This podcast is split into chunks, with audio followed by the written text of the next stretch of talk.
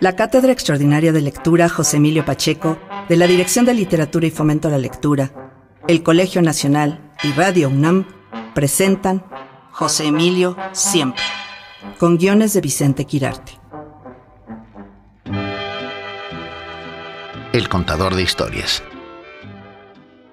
Bajo el título De algún tiempo a esta parte, la editorial Era y el Colegio Nacional reunieron en un volumen los textos narrativos de José Emilio Pacheco, desde los relatos publicados bajo el título La sangre de Medusa hasta el cuento inédito La niña de Miscuac, además de la claridad meridiana que permea la escritura de las dos épocas, en ambas impera la dualidad exigida por T.S. Eliot, la tradición y el talento individual.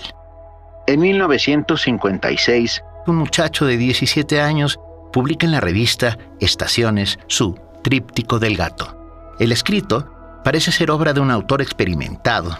La cuidadosa disección del animal doméstico y siniestro está realizada con la maestría con la cual Durero reprodujo cada uno de los detalles en la armadura natural del rinoceronte, o con el buril seguro y obsesivo con el cual un maestro mexicano de José Emilio, Juan José Arreola, trazaría cada una de las criaturas de su bestiario.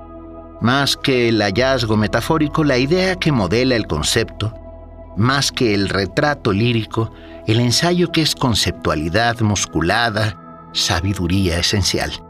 Todo parecía anunciar, en tríptico del gato, que este joven autor, lector tanto de Jules Renaud como de tratados de zoología, era de la estirpe de aquellos que labran libros perfectos. Años después, José Emilio Pacheco demostró ser el hermano más fiel de ese joven.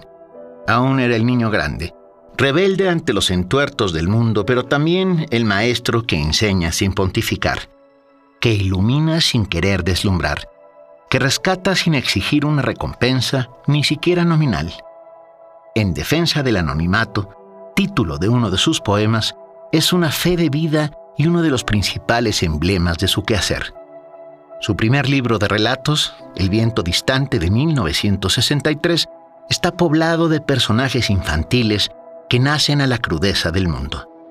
El cuento Parque Hondo resume varias de las preocupaciones del autor.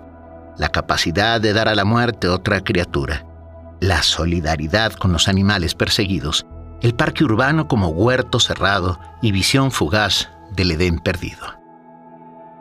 La expresión jardín de niños fragmento de la obra poética de José Emilio Pacheco, significa que existe una frase para designar esa etapa del aprendizaje en que el niño se relaciona con sus semejantes en un espacio y un tiempo donde nada puede suceder.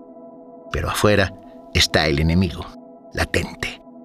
Dentro de cada uno, el gusano conquistador que nos habrá de devorar una vez que el tiempo se encargue de decirnos que existe. Texto Vicente Quirarte. Voces Mariana Morales Guerra y Benito Taibo. Productora Ivonne Gallardo. Controles técnicos Francisco Chamorro. En colaboración con el Colegio Nacional. Dirección de Literatura y Fomento a la Lectura.